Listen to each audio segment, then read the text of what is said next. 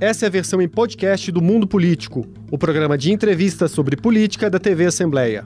Olá, hoje no Mundo Político um balanço do governo Zema.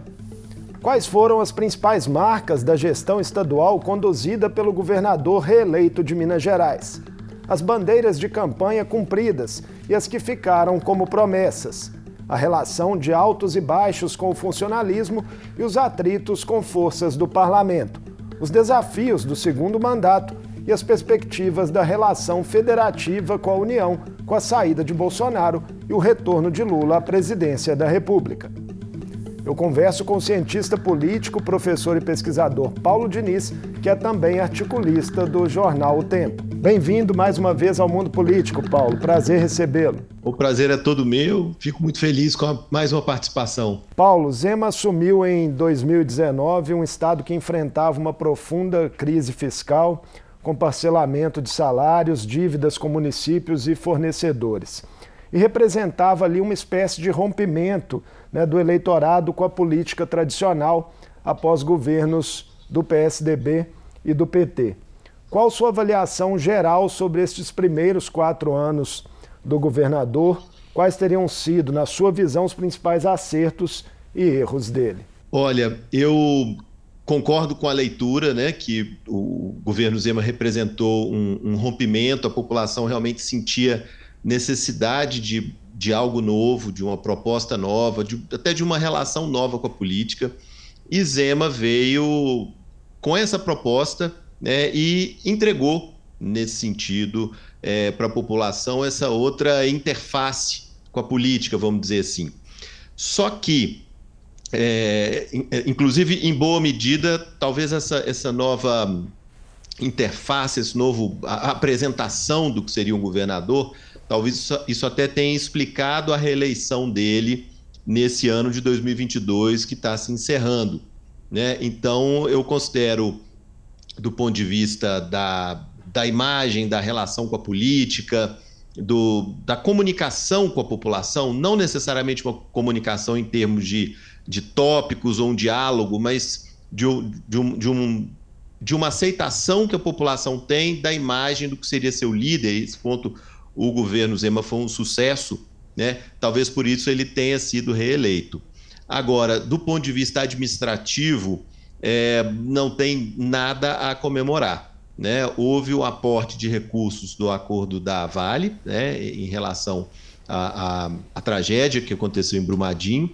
É, de posse desses recursos, o governo pôde equacionar algumas dívidas, né, colocar é, sob controle algumas questões né, que já vinham do final do governo anterior, mas, por exemplo, em termos de entregas, foi um período praticamente nulo. Nós temos setores muito grandes da ação estadual que não tiveram praticamente é, entrega alguma. Né? A, habitação, por exemplo, a habitação desapareceu.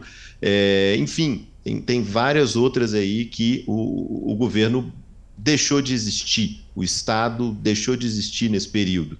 Né? Então, realmente, em termos de, de execução, de entrega, foi um período bastante nulo, vou dizer isso assim, sem erro, de, sem, sem medo de errar. Pois é, críticos de Zema, Paulo, afirmam que seu êxito né, em reequilibrar contas se deu mais por obra do acaso do que por méritos próprios, alegando justamente a questão do acordo de reparação da Vale né, pela tragédia de Brumadinho. Como você avalia esse argumento? Ele é pertinente ou há outras leituras também possíveis? Olha, esse argumento é muito pertinente. O que eu posso colocar é, como um embasamento para essa visão, né? Não, eu não vou recuar só até o governo Pimentel, mas eu vou recuar até a, Constituição de 88, talvez até um pouco mais, né? o Estado no Brasil, o Estado federado, ele está em uma situação muito complicada e isso serve para todos, todos os estados brasileiros, né? O Estado tem a obrigação de algumas políticas públicas que são muito caras, que mobilizam muitos servidores, como, por exemplo, a segurança pública, como, por exemplo, a educação de ensino médio. Né? São setores que envolvem dezenas, centenas de milhares de servidores ativos e inativos. Então, são políticas públicas caras, né? E no momento de obter a receita para essas. para viabilizar essas políticas, o Estado é muito prejudicado, inclusive o Estado e o município. Né? O Brasil vive uma concentração de recursos no governo federal há muitos, muitos anos, né? isso aí não pode ser acreditado a governo nenhum, que é obscena, né? nada menos que isso. Então, nesse sentido, é, dá para colocar em perspectiva é, não só o governo Zema, como o Pimentel, como todos que vieram antes. Né? A situação ela, ela é sempre de, uma, de uma, um ponto de partida muito desvantajoso e é praticamente impossível, nas condições legais atuais, reverter esse quadro. Né? Então, desenvolvendo um pouco em cima do que, que você colocou agora, né, eu acho um pouco complicado o governo, a administração Zema, até durante a campanha, dizer que colocou Minas nos trilhos, sendo que não houve nenhuma mudança em termos de estrutura é, de atribuição do Estado, é, em termos de arrecadação. Quer dizer, o, a, a estrutura continua jogando muito contra o Estado e eu acho que sem uma mudança maior, uma mudança é, estrutural maior, é, realmente é impossível colocar qualquer Estado brasileiro em ordem. Né? Então, é, existe sim esse, essa, essa questão de fundo aí que é extremamente grave. Para você ter uma ideia, em linhas gerais, né, na, na arrecadação, se for considerar todos os impostos pagos no Brasil, é, por volta de 70% vão para o governo federal, depois há algumas redistribuições de volta para municípios e estados, mas no final o governo federal fica com cerca de 50% no seu cofre né, e o restante sendo distribuído para estados e municípios. E para é gravar esse quadro, né, Paulo, a gente ainda teve a redução do ICMS de combustíveis né, nessa reta final é, de mandato e é um problema quase que imediato aí para o governador resolver. Né? É um problema imediato porque o ICMS é o principal governo né, que todos os estados contam no Brasil, ele é o que mais arrecada, basicamente é o, é o, é o, o imposto que sustenta os estados no Brasil. Né? Então, essa redução, principalmente do combustível, né, que é algo que, que todo mundo consome, que gera uma arrecadação muito para o Estado, é, é, é, simplesmente desesperador esse quadro. Então, eu, eu coloco aí a, a, situação que o governador Zema pegou também como é, é infeliz, né, é, estruturalmente, assim, quase que um, que um nó cego. Mas, é, tendo isso como base, o, qualquer governador no Brasil ele tem que pensar que esse problema existe antes, durante e depois do seu mandato. Né? Então, o Estado não pode ficar esperando resolver essa questão de fundo para poder atender o cidadão. Né? Então, é preciso continuar fazendo entregas, e essa é a minha principal crítica ao governo Zema: é, é importante continuar fazendo entregas apesar da crise fiscal, né? principalmente para a população que não vai receber essas entregas de outra forma. Paulo, a relação do governo como um todo com a mineração foi um capítulo à parte aí. As tratativas a respeito né, de um novo acordo de reparação pelo crime da Samarco em Mariana prosseguem. Né, e Zema foi bastante criticado também por permitir mineração na Serra do Curral no primeiro semestre de 2022. O projeto do Rodoanel Metropolitano também é criticado né, por atender mineradoras em meio a possíveis impactos ambientais. Esse rodoanel que seria uma das compensações da Vale né, por Brumadinho. Essa é uma área que pode ser encarada como uma espécie de calcanhar de Aquiles da gestão Zema? Sim, com certeza. É uma fragilidade. E isso vem. É... Aí eu estou falando tanto dos últimos quatro anos quanto dos próximos quatro anos. Né? Vem de uma, uma perspectiva sobre a política que o governador externou durante esses quatro anos e ainda não deu é, sinais de que ele alterou essa visão dele. A forma de ver a política tem sido um problema. Né? É, considerar a política como algo ruim, algo é, é, é no qual se faz é, acordos espúrios, conchavos, né, o toma lá da cá, isso é uma visão muito limitada e muito pobre da política. Fazer política significa escutar outros pontos de vista e ceder né, para poder construir soluções que atendam aos outros. Então, os, os projetos que você colocou aqui, do Rodoanel, da aprovação da mineração em área urbana em Belo Horizonte, né, um, uma situação gravíssima, você pode reproduzir esses problemas em várias outras pequenas situações e creditar tudo isso a uma perspectiva de que o governador, o chefe do executivo, ele não precisa ouvir ninguém, né, ele, ele sendo ali um, um, um, um governante absoluto, ele não precisa ouvir ninguém. Né? E isso está muito errado. Isso está muito errado, porque é na conversa, é na negociação que os projetos melhoram. É, de né? fato, né? o que é... a gente viu, né, Paulo, foi um tensionamento do governo com movimentos sociais em muitos momentos. Né? No caso é, do meio ambiente, as ONGs de preservação, enfim, sempre uma relação conturbada. Tivemos saídas recentes aí do Conselho de Política Ambiental. Olha, isso é, isso é grave, porque parte de uma visão é, é pobre, simplista do que é política, assim como também uma visão pobre, simplista do que é o meio ambiente, do que são os movimentos sociais, é você enxergar a outra parte apenas como um inimigo que é, não quer que os projetos do governo funcionem simplesmente porque ele é o inimigo partidário, né? Então é uma questão de fundo, né? é uma questão, é, é, é, é uma raiz, né? E que não foi mudada. Portanto, eu prevejo a continuidade desses embates, né, que acabam sendo judicializados no final das contas, que eu acho que ainda é, é pior do que o embate em si. Né? A decisão acaba sendo tomada pelo judiciário que não tem a, a, a, o, conhecimento da situação que o executivo tem e não tem a habilidade de negociação, de fazer é, é, acordos que o legislativo tem. Né? Você acaba envolvendo um terceiro poder que, enfim, tem muito pouco a ver com aquelas os, as dinâmicas, as, as necessidades que tinham que estar sendo envolvidas para resolver a situação. Vamos falar um pouco né, de uma retrospectiva aí da relação do governo Zema com a Assembleia. A reforma da Previdência foi uma das poucas bandeiras né, do governador a avançar até o fim no parlamento. Já a pauta de privatizações, que foi muito falada na campanha dele né, de 2018, não decolou. Por quê? Bom, nós tivemos, talvez, na história recente de Minas Gerais, acho que a pior relação entre executivo e legislativo. Né? O, o na véspera na semana em que começou a pandemia, em 2020, né, havia inclusive um, um, um, um movimento forte para se começar um impeachment do governador.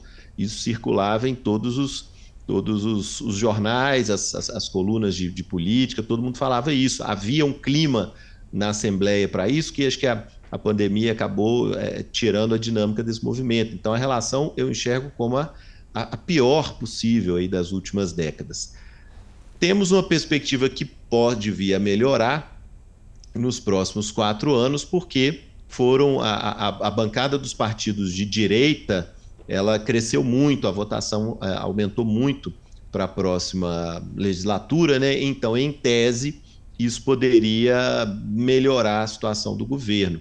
Mas tem um, um, um porém muito interessante independente da, da origem do, do, do partido, dos, da, da, maioria dos deputados, ainda vai ser necessária a negociação, ainda vai ser necessário ouvir e ceder. Né? Então, nós estamos falando do, legis, do legislativo como um poder e não necessariamente das, das correntes partidárias. É, a forma de fazer política do governador, né, que você já tocou em alguns momentos na análise aí, Paulo, também levou a um rompimento né, dele com o vice Paulo Brant, é, e gerou né, desgastes diversos aí com a Assembleia. Nesse momento, o vice-eleito, né, Matheus Simões, é quem estaria responsável é, por articulações com o parlamento. E o governo tem uma intenção aí declarada de ter pelo menos 40 dos 77 deputados estaduais em sua base para a próxima legislatura. Ainda está cedo para a gente saber se esse objetivo vai ser alcançado? Olha, sim e não né? Sim e não. Eu esperava, pessoalmente, né, é, sinais da parte do governador ou do vice-governador eleito é, de uma aproximação diferente em relação à Assembleia. Né? Outras, outras é, é uma forma de comunicar diferente, uma proposta né, de, de aproximação diferente. Isso até agora não veio. Né? Então, eu fico preocupado é, em relação à, à, concepção, se houve um, um, um, uma evolução, se houve uma melhora da forma como eles enxergam a política. Porque, como eu falei, é, o, o pior cenário possível seja que eles esperem um apoio automático da, da Assembleia apenas porque a, a, a configuração partidária seja mais é, favorável. E isso não é automático. É, avançando né? nesse raio-x aí, né, Paulo? É, Para se atingir 40 dos 77 deputados estaduais, é, isso só seria possível com o governo tendo apoio de partidos que, independente aí da sua orientação ideológica, mesmo talvez estando mais à direita, sendo mais conservadores, mas partidos que nos últimos anos se colocavam como independentes na casa. Será um desafio para o governo tentar atraí-los. Exatamente. O, o, o, ponto que o governador tem mostrado mais resistência, e é o que ele é, é, é, tocou nesse assunto durante os, o primeiro mandato dele, né, que ele enxerga isso com um certo preconceito, é a, a, a participação de figuras é, políticas, né, figuras partidárias dos partidos aliados, é, comandando secretarias no seu governo. Né? E aí existe uma visão, como eu falei, uma visão um pouco preconceituosa de achar que isso significa é, é, lotear o governo, abrir mão do governo. Não necessariamente. Isso significa compartilhar a administração com aqueles que têm uma visão é, de futuro parecida com a sua. Né? Então, os partidos esperam isso. Isso é a tradição no Brasil, na forma como nosso sistema político foi é, montado pela Constituição de 88. Né? Não é a única forma de se constituir uma maioria de ter uma maioria que funcione bem, mas é a principal. Né? A gente chama, inclusive, de é, é, o presidencialismo de coalizão. Né? Funciona como um, um, um, gabinete nos sistemas parlamentaristas, mas a gente usa isso dentro do presidencialismo. Essa resistência do governador é, pode ser, ou na minha leitura, é o maior obstáculo para se construir essa maioria que realmente funcione na Assembleia. Pois é, no início de fevereiro será eleita uma nova mesa diretora aqui na Assembleia. Talvez seja esse, Paulo, o primeiro teste, né, e um indicativo aí de como pode se dar a relação do governador com a casa nos próximos anos. Pois é, com certeza, com certeza. É, nós vamos ver aí um, um, um processo de articulação e, e a, a eventual eleição de um presidente né, é, é, que seja mais próximo do governador, ele é sinal de que o, o, o, o governo conseguiu articular até certo ponto, mas não é um sinal de que vai conseguir uma aprovação mais fácil automática. Né? Eu, eu tenho colocado que a ausência de briga não é necessariamente sinônimo de cooperação. Nós podemos ter ausência de briga ou de um, de um conflito direto, como houve nos últimos quatro anos, mas isso não significa automaticamente que a cooperação vai acontecer. Para isso, eu acho que todos esperam uma presença dos partidos aliados dentro do executivo. Né? Durante a, a, a, parceria com Bolsonaro, aí, dizemos com Bolsonaro no, durante o segundo turno, é, me pareceu em alguns momentos que havia sim o, o o, o momento para isso, né? o timing para isso, uma aproximação do PL e tal.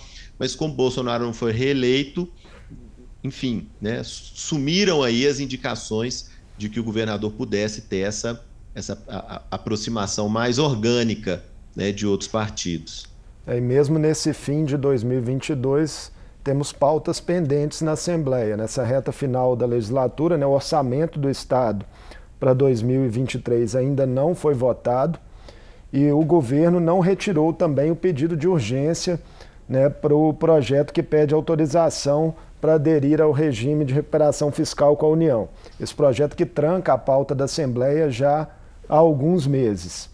Essa discussão é, geral sobre a dívida do Estado né, com a União, ela pode ganhar outros contornos, Paulo, com a troca de comando do Planalto em Brasília? Olha, eu imagino que sim, e inclusive eu vejo com estranheza essa é, manutenção do, do, trancamento da pauta. Por quê? É, eu coloquei, inclusive, em uma, em uma coluna minha no jornal há algumas semanas, é, que a crise fiscal de Minas ela é uma crise política, não só de Minas Gerais, mas de todos os estados. Né? Ela é uma crise política. Você, a, a dívida que o, que o Estado de Minas Gerais tem com a União não é uma dívida que uma pessoa física tem com uma com o comércio ou com o banco, né? São dois entes federados autônomos e iguais. Não existe na nossa federação uma hierarquia que coloque a União com mais poder do que os estados ou que os municípios. Esse ponto é, é muito importante frisar. Então, entre dois entes igualmente autônomos, sem que exista uma hierarquia, a, a, a negociação tem que ser feita de outra forma. Só dar é, uns números não... aqui antes de você continuar a sua análise, Paulo, para a gente ilustrar do que, que a gente está falando. Minas Gerais deve hoje 146 bilhões de reais aproximadamente à União. Né? Desse total, 35 bilhões são referentes ao que o Estado deixou de pagar devido a liminares judiciais e já tiveram aí o pagamento renegociado com prazo de 30 anos no chamado artigo 23. O valor restante é que seria refinanciado é, via aí regime de recuperação fiscal. Não se trata da única opção de Minas Gerais para discutir. Né? Isso foi uma proposta que veio do governo federal aí com a perspectiva mais privatista, mais bancária do ministro Paulo Guedes. Então a gente entende como essa forma foi feita, né? E Minas Gerais aceitou a forma como veio a proposta de uma maneira muito passiva, né? Talvez também pela visão privatista que o governador tem, né? E dele já ter expressado várias vezes que quando você tem um crédito na, na, na praça você tem que pagar, mas a situação é absolutamente diferente. A negociação anterior aconteceu em 95, né? Durante o governo Fernando Henrique, quando os estados, é, Minas Gerais né, era governada pelo PSDB, assim como o governo federal os estados passaram por uma crise e o governo federal estava forte pela estabilização, o plano real estava bem recente. Né? Então, hoje a situação é outra. Não necessariamente nós precisamos aceitar a coisa da forma como vem. E eu não estou dizendo que é preciso haver conflito, embate, não. Mas uma negociação de igual para igual. Da mesma maneira como Minas Gerais tem uma série, é, o governo federal tem uma série de pendências para com Minas Gerais e que não estão sendo discutidas, não estão sendo equacionadas. Né? Um, um exemplo é esse que você citou no início do programa, em relação à redução do, do ICMS, da cobrança de ICMS, por um, um, objetivo de política econômica federal. Né? Então, isso é uma situação assim que o governo do Estado paga por, um, por, um, por uma decisão federal. E né? Não me parece isso uma, uma situação equilibrada. Né? Com a entrada do novo governo, eu acredito que é, é, não é a forma né, de enxergar a economia que o presidente eleito Lula e, sua equipe econômica costumam ter. Não estou sendo excessivamente otimista, mas eu imagino que, pela visão de mundo, é possível que venha ou que se, sejam abertas novas negociações ou uma proposta diferente. É, vamos ver como é que vai ficar a questão do orçamento né, para 2023, que como ele não pode ser votado né, sem a retirada de urgência aí do RRF, do, do projeto aqui da Assembleia, que é um gesto que caberia ao governo Zema, mas não foi construído ainda um acordo, isso pode levar o Estado a ter que, nos primeiros meses do ano que vem, né, exercer ali a administração pública por meio dos duodécimos, né? dividindo aí o orçamento do ano anterior em 12 partes e, e sendo é, usado esses recursos. Você vê muitos impactos num cenário desse? Olha, é um cenário que é, é, ninguém quer, né? um cenário que ingessa muito a ação do executivo e eu vejo essa, esse impasse ele quase todo as, as as decisões para se resolver isso, quase todas na mão do executivo. Né? Não, não consegui entender, não consegui ler né, o que, que o governo pode querer agora dessa legislatura que está se encerrando, não consegui entender muito bem qual seria a eventual barganha. Por isso eu, eu vejo isso com bastante estranheza, essa situação, para é, ser Talvez sincero. uma ideia de que com a nova composição seja mais fácil articular, né? mas realmente não está claro nesse momento. Agora, Paulo, é, outras prioridades né, iniciais que foram indicadas pelo governo Zema à equipe de transição em Brasília seriam as privatizações do metrô e da Ceasa Minas. São temas que podem sofrer resistências? O presidente eleito Lula chegou a, a, a, Eu não gosto muito de ler entrelinhas nesse, nesse, nesse ponto, né, mas ele disse bem explicitamente, coisa de alguns dias atrás, que não vai haver mais privatizações. Claro que ele está falando dos órgãos federais, né? Mas isso já dá uma tônica que provavelmente deve é, é, impactar o mercado, deve impactar é, também os, os, as entidades aí do judiciário que eventualmente venham a ser envolvidas com a situação. Então, acho que o, o, o cenário é bastante negativo para o prosseguimento aí das privatizações. Né? E que, convenhamos, né, nós não vivemos agora a situação que havia no, na, na metade dos anos 90, né, quando nós tivemos aquele, aquele movimento de privatização. Né? Nós não temos uma, um, uma economia que é tão debilitada por causa das empresas estatais, muito pelo contrário, nós temos menos estatais, né? E, e elas estão bem mais é, é, focadas, né? elas estão bem mais colocadas dentro da utilidade social para a qual elas foram criadas. Naquele período dos anos 90, sim, nós tínhamos é, é, o Estado desenvolvendo todo tipo de função, muitas delas estranhas ao objetivo que é o atendimento do cidadão. Mas hoje, muito pelo contrário, né? a própria privatização da CEMIG, que não caminhou por motivos óbvios, né, porque demanda uma mudança na Constituição do Estado, é, ela cumpre um papel de, de, levar energia às regiões mais carentes do Estado, ao, ao, aos públicos que mais necessitam. Né? Você não pode considerar isso como uma, um fator de ineficiência ou é, é culpar a empresa por isso. Isso é uma função vital para a economia do Estado. Paulo, projetando aí agora a relação federativa como um todo, né, que pode transcorrer nos próximos anos, a gente tem que voltar ao passado recente. Zema acabou subindo o tom contra Lula, principalmente no segundo turno né, das eleições presidenciais, quando a, a sua re reeleição em Minas já estava assegurada. Essas rugas tendem a ficar para trás até pela força que o voto Lula-Zema teve no interior do Estado, assim, diferenças ideológicas podem ser superadas pelo pragmatismo? Eu acredito que sim, porque né, ninguém tem nada a ganhar com isso. Acho que nem mesmo no contexto das eleições municipais, que nós vamos ter daqui a dois anos, eu não acho que compensa, é, tem ganhos assim possíveis nem para o governador e nem para o presidente é, estender essa rivalidade por mais tempo. Né? Agora, nós temos um potencial de enfrentamento é, que ele é latente, né? Passa pela questão tributária que eu falei, pela questão da, da, das atribuições aí dos entes federativos. Eu vejo uma uniformidade aí entre governos é, direita, esquerda, centro, né, governos federais, né, defendendo muito mais o papel da União ali isso em detrimento dos estados, e Minas Gerais tem muito a perder com isso. Então, eu vejo um potencial de enfrentamento, não pela questão ideológica, mas pela questão federativa. E Lula, quando foi presidente, né, nos, nos, dois mandatos dele, né, entre 2003 e 2010, ele exerceu muito bem esse papel de chefe do governo federal e defensor dessas, dessas pautas federais, o que é muito ruim para quem está em Minas, né, porque é, é, nós temos problemas aqui, temos questões aqui que dependem do governo federal e que não necessariamente vão ter essa, é, esse olhar, né? já que o, o governo federal tem que olhar para o país inteiro. Nós não estamos entre os, os mais desvalidos do estado do Brasil, né? Então isso nos, não nos privilegia, né? Essa, esse, esse, embate federativo, infelizmente. É, de outro lado, né, a gente viu é, nos últimos anos aí analistas e atores políticos fazendo uma crítica recorrente à Zema no sentido dele se colocar pouco em questões nacionais.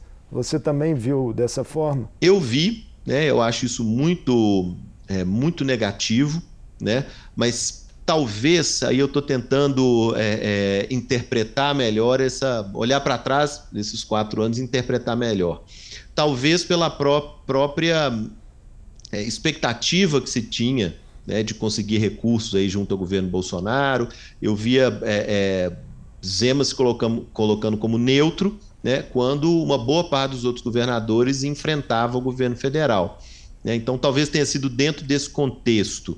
Né? É, espero né, que agora que nós não temos um, um, um, embate aí político ideológico tão claro entre governadores e presidente, eu espero que agora Zema tenha sim uma postura mais ativa, né?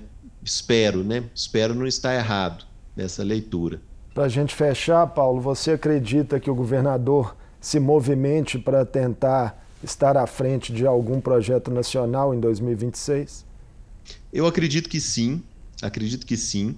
É, porque, enfim, é, as grandes é, figuras políticas, as figuras políticas mais é, proeminentes, né, eles estão quase que com o microfone diante deles o, dia a noite, né? Então, eventualmente, eles acabam é, externando aí os seus planos, é, os seus interesses. Eu lembro de algumas entrevistas que Zema deu há quatro anos atrás, um pouco antes de assumir, ou um pouco depois de assumir, que ele não descartava ah, falava que não era o momento, né? Mas isso foi mais de uma vez. Mas não descartava uma candidatura à presidência no futuro. E isso considerando que ele ainda tinha pouca ou nenhuma experiência no executivo. Acredito que depois desses quatro anos, né, que foram de um, muito intensos para ele, né? Eu acho que se ele não tivesse gostado da experiência, ele não teria concorrido a uma reeleição, né? Não voltou a falar em, em, em candidatura presidencial, mas eu acho que isso, isso já fez parte aí do imaginário dele, eu acho que deva continuar também fazendo parte.